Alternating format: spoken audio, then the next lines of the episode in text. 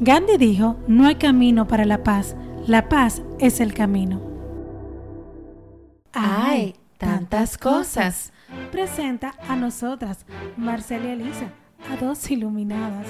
Bueno, ya quisiéramos. Y ahora en este podcast, además de abrir el espectro, decimos sí cuando queremos decir sí. Hola amigas y amigos, bienvenidos a un nuevo episodio de ¡Ay, tantas, cosas! Esta semana venimos con la paz. La paz, Marcela. La paz. La paz sea contigo. La paz de la iglesia. la paz en general. La paz, ¿qué es la paz? Vamos a abrir el espectro sobre este tema. Que sí, es un poco olvidado, ¿verdad? Y bien famoso en las en los contes de belleza, paz mundial.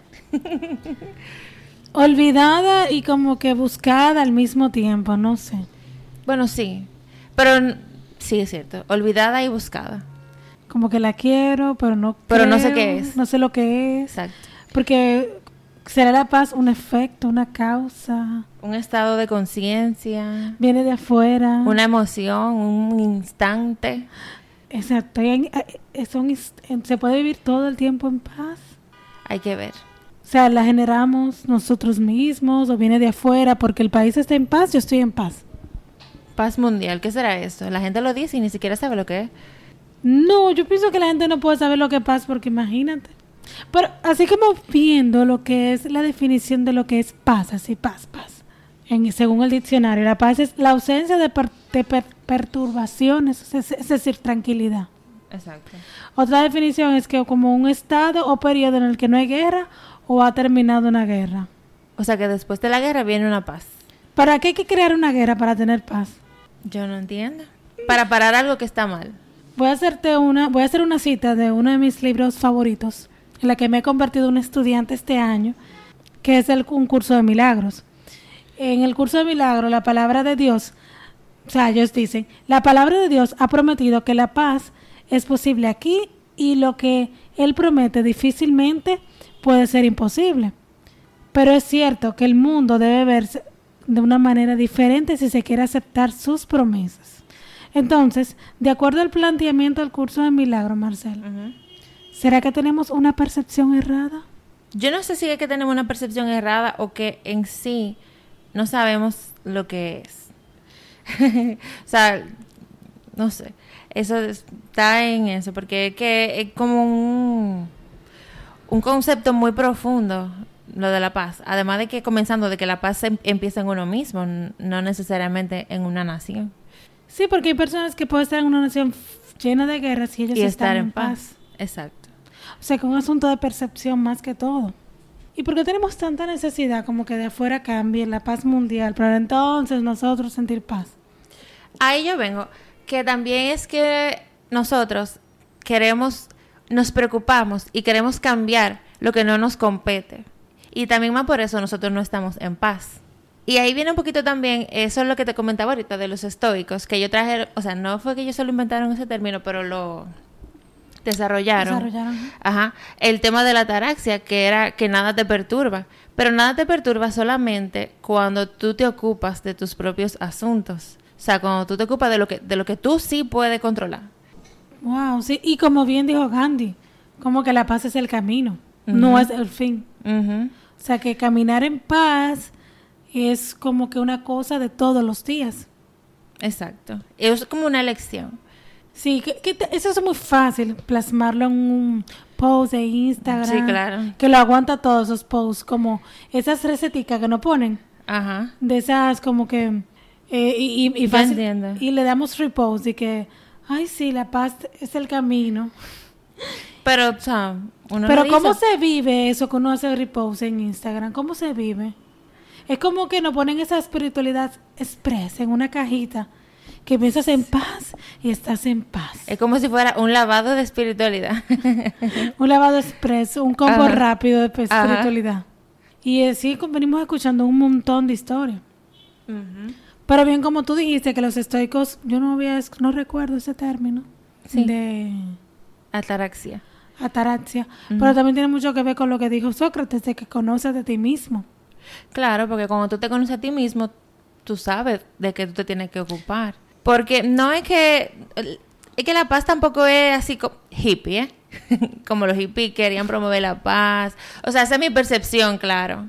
Que Claro. yo vivía en un mundo de colores y no sé qué. De hierbas y de otras- hierbas y otras, y otras aromas. yo entiendo que la paz en sí no es. Y para mí el concepto de paz es muy individual. Sí, claro, porque lo que para ti es paz, para mí puede ser un huracán. Exacto. Y no, no, nada más eso, como que es muy individual, eh, que las personas lo buscan, de- deben buscar la paz individualmente. Cuando una, o sea, entiendo que cuando una nación, todos busquen la paz, esa nación estará en paz. No que esa nación esté en guerra, de que puede estar en guerra con otro país, pero cuando los individuos en sí busquen la paz, entiendo que estará en paz. Este, este tema me trae mucha colación, o sea, me recuerda mucho el tema de los espejos.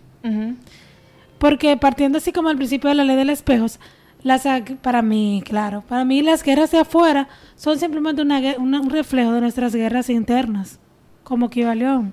Lo que es arriba es abajo. Entonces, implica, o sea, sería lo mismo. Lo que es adentro también se refleja afuera. Sí, y en este mundo que han habido dos guerras mundiales y las guerras O realmente sea, no- recientemente. sí, nunca han cesado, o sea, de lo que se conoce de la historia. No, no hay un periodo de paz. Me- o sea, yo sospecho que nunca ha habido de la historia que conocemos, así, de la que no ha habido un momento de paz. No, siempre ha habido guerra. Entonces, como que entonces hay que tenemos que poner nuestros asuntos internos en paz para entonces para que se pueda ver reflejado afuera. Claro, por eso te dije como que es súper individual. Sí, porque te vi- yo veo mucho el colectivo, incluyéndome, como, como con una ilusión de que queremos que el exterior cambie para que entonces nosotros Podamos encontrar eso que anhelamos. Y también como que vemos, estamos luchando por la paz. O sea, como que no tiene mucha coherencia. O sea, qué lógico es hacer guerras en busca de una paz. O sea, generar armas. En serio, o sea, matar personas para crear paz. Lo que pasa es que yo aquí pensando, eh, por ejemplo, vamos a poner ejemplo de una de la guerra. Yo no tengo tanto conocimiento de esas guerras, pero sí sé que eh, um, la Segunda Guerra Mundial, que fue la más reciente mundial, ¿verdad? Sí, la más grande reciente. Ajá. Eh, era contra una nación que quería apoderarse como que del mundo entero, ¿no? Bueno, De- o sea, en ese momento, de los, de las, por lo menos de las mayores potencias. eran dos bloques. Uno que quería, decía que uno estaba mal, el otro bien, y ahí se mataron hasta que vieron que ya. Sí, pero por ejemplo, en esta parte, por ejemplo, los alemanes, lo que hicieron con los judíos, yo entiendo que eso no está bien. Y entonces, en pos para parar eso, otros países, eh, o sea, actuaron. Sí, sí, claro, se aliaron porque estaban tenían los mismos intereses, gobernar. Pero de verdad, de verdad. Entonces, para tú parar una guerra. ¿cómo tú la paras? Es que mira, te voy a decir algo. Para mí existe una tentación extremadamente sutil y peligrosa de confundir la paz con la simple ausencia de guerra. Bueno, también, pero yo, yo te lo pongo al nivel de que ya la guerra está armada. Crear armas para defenderse. Sí, hasta que ellos se den cuenta que ya ojo por ojo te va a ahogar todo el mundo ciego. o sea, digo yo, ¿eh? Pero como se vio en ese momento es que la guerra se para con guerra. ¿Qué te digo? Y el, el que gana, y luego entonces, de, como tú mencionaste ahorita, luego de ese periodo es que viene la paz. Porque ya paró lo que se supone que estaba mal. Sí, pero nunca nos fuimos al fondo, al origen de esa guerra. No. Siempre la guerra es por un territorio, por esto, porque yo soy mejor que tú. En este caso, esa guerra comenzó, creo que era por temas inclusive racial. Sí, claro, que los arios se crean superiores y así. Pero me gusta mucho lo que dijo Dalai Lama sobre la paz, que él dice que el mantenimiento de la paz comienza con la autosatisfacción de cada individuo. Entonces, ¿será que la paz, las guerras son producto de nuestras insatisfacciones? Totalmente. De Como del colectivo, claro. De, de un líder que guíe a esa a las masas, como que lo, los haga sentir quizá insatisfa- sus insatisfacciones se las haga llegar a, a Diga- los Ujú. demás. Tal vez es cuando el colectivo se siente tan, tan O confundido. insatisfecho que ya no la queremos pagar con el otro. O confundido, que no sabe si es sí o si no, entonces se va por donde por donde lo guíen, cuando el colectivo se vuelve manipulable. Totalmente. O sea, vemos un montón de... O sea, o sea, nos unimos tú y yo, por ejemplo, para crear este podcast, pero así como nos unimos para crear el podcast, podemos unirnos para... Crear una guerra. y traemos más grupo de personas que estén insatisfechas, igual que nosotros, y el otro está mal y yo estoy bien. Entonces, ¿cómo deseamos paz mundial? Si yo, ay, no sé cómo... Y con tantos movimientos que hay hoy en día, que todo el mundo obviamente defiende sus intereses, todo el mundo está defendiendo sus intereses y yo no veo mal que las personas defiendan sus intereses y que defiendan lo que creen que está correcto, pero ¿cuál es la necesidad de crear una guerra? No, para sentir, será para sentirse lleno de ego, de que yo triunfé. O víctima. O tal vez, o yo triunfé, tú no, porque por ejemplo ahora mismo estos conflictos que hay entre Israel y los palestinos, ¿son verdad? Todo es por un pedazo de tierra al final. Sí. Porque quién sé yo, uno se siente elegido, el otro también. Sí, totalmente. Todas las guerras que se han mantenido eh, eh, es por, bueno, realmente como dije, es por intereses. Por ejemplo, la guerra por el petróleo entre los países, eh, la guerra por el poder, o sea, incluso, bueno, eso mismo, como tú dices también, son las guerras internas también que tiene cada uno. Y esa quizá es la forma de manifestar. O por ejemplo, Estados Unidos que gastó trillones de dólares, o sea, millones y millones de dólares en Afganistán. Yo no sé cuál fue el objetivo de eso. En un principio decían porque ellos tienen armas, armas nucleares. Al final no encontraron nada. Y o sea, después te gastaste millones y millones de dinero, o sea, de, dólares. Además de eso, miles de vidas perdidas. O sea, personas que perdieron su familia por una guerra sin sentido, en serio. Sí, entonces, más que preocuparse por buscar la paz mundial, que ya vemos que algo como que súper, eh, que no existe y como complicado de alcanzar. Creo que mejor eh, preocuparnos más por encontrar nuestra propia paz interior. Que nada, que nada nos, o sea, que nada nos perturba, que nada nos quite nuestra paz, porque es que em, es difícil. Sí, claro. Es difícil. Y yo no sé si se puede vivir así, o sea, no, no, lo sé. Esos maestros iluminados que han alcanzado ya esa iluminación, yo creo que pueden vivir así, que, que nada los perturba. Sí, eso también es un error, porque muchas veces pensamos, ay no, fulanito es maestro espiritual, a esta persona no le pasa nada porque él es muy paz. Yo estoy hablando de la gente iluminada, Elisa. Yo no estoy hablando de los maestros que, que hay aquí a nuestro alrededor. ¿Y cómo tú sabes que no son iluminados? No, yo digo de los conocidos. Pero si tú te fijas, por ejemplo, el mismo Jesucristo se fue 40 días a luchar con sus propios demonios. Pero no se perturbó. Ay, no sé, porque no, han dicho. Bueno, eso es lo que dicen las escrituras. I don't know. Pero al, final estuvo porque, que, faja pelea con otra persona, digo yo. ¿Cómo hacía faja pelea con otra persona? O sea, en el sentido de que, como él no estaba en paz cuando él se fue a su retiro, él no se puso a pelear con otro. Ah, no, no se puso a pelear con fue muy. Ah, bueno, como el ejemplo recién que tuvimos, que tú me contaste ahorita, de J Balvin y Calle 13. Ah, sí, sí, fue muy... Ahí se quería armar una guerrilla ya. La gente estaba loca. La gente estaba loca por comenzar una guerrilla. Pelea, pelea, pelea, pelea. Pero J Balvin la frenó en seco ahí mismo. Respeto tu opinión, bye. Ya.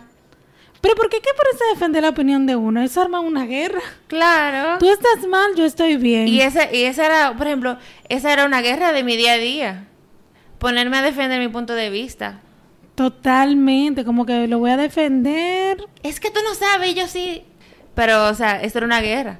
Hasta que tú decides, al, final ya decides, está bien, vamos a, vamos a respetarnos. Yo te respeto y tú me respetas. Ah, bueno, como dijeron eh, un mexicano, Benito Juárez, el respeto al derecho ajeno es la paz. Totalmente. También. Pero por eso te digo, en este momento de la historia que estamos viviendo, muy difícil podamos ir paz porque yo todo el mundo quiere que tú estés de acuerdo con sus opiniones. Es como un status quo, como que tú tienes que pertenecer a un grupo.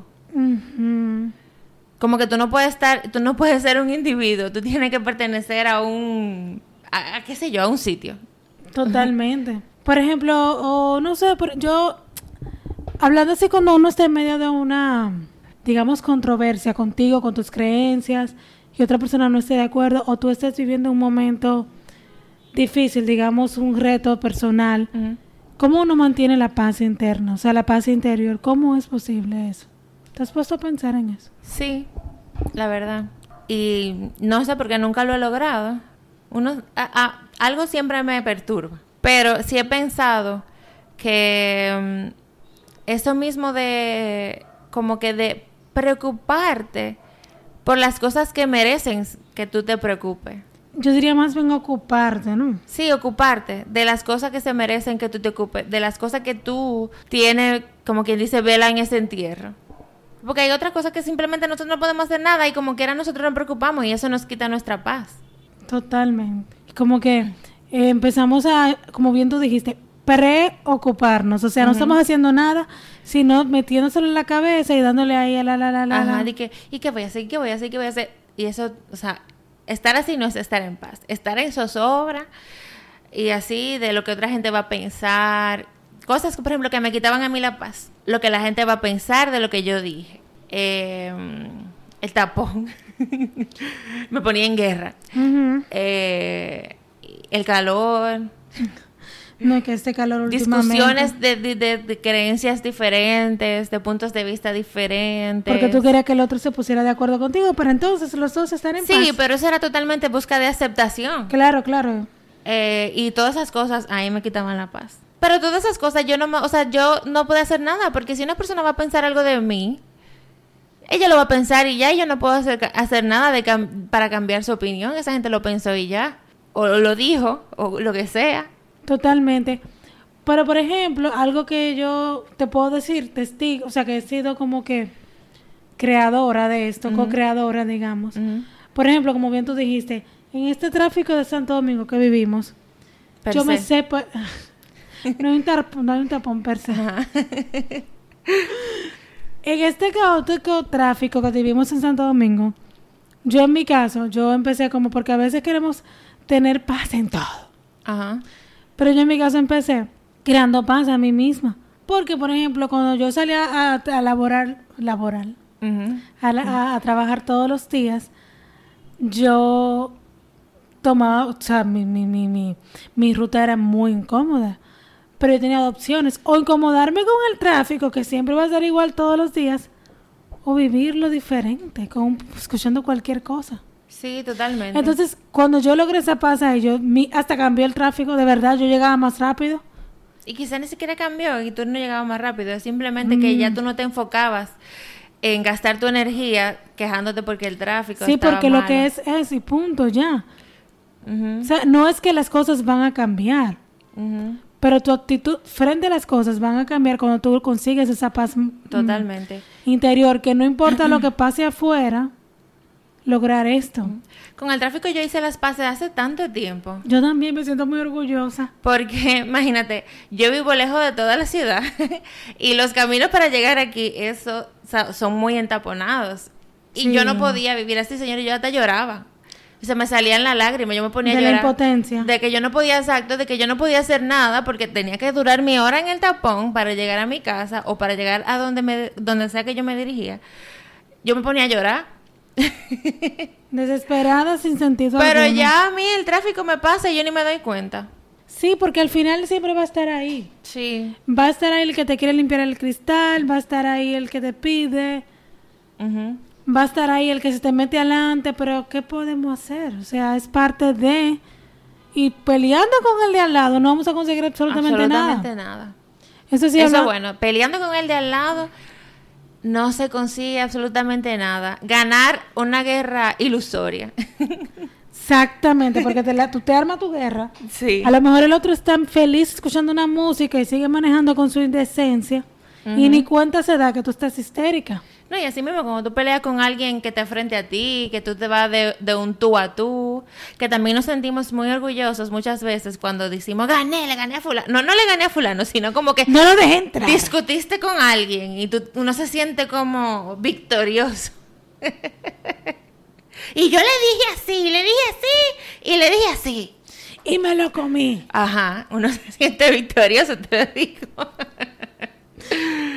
Sí, sí, sí. Y por ejemplo, me pasan estos días que yo dije, wow, que fui a donde la doctora y esa mujer duró como 50 mil horas y yo sentía que me estaban pasando gente por arriba que llegaron de último. Sí, uno se hace ideas, porque a mí me pasa eso también en los consultorios, por eso a veces yo lo detesto. Yo mira, yo dije, no, pero ¿será que me están poniendo gente adelante? Yo no puedo ser, yo, tengo- que yo estaba aquí.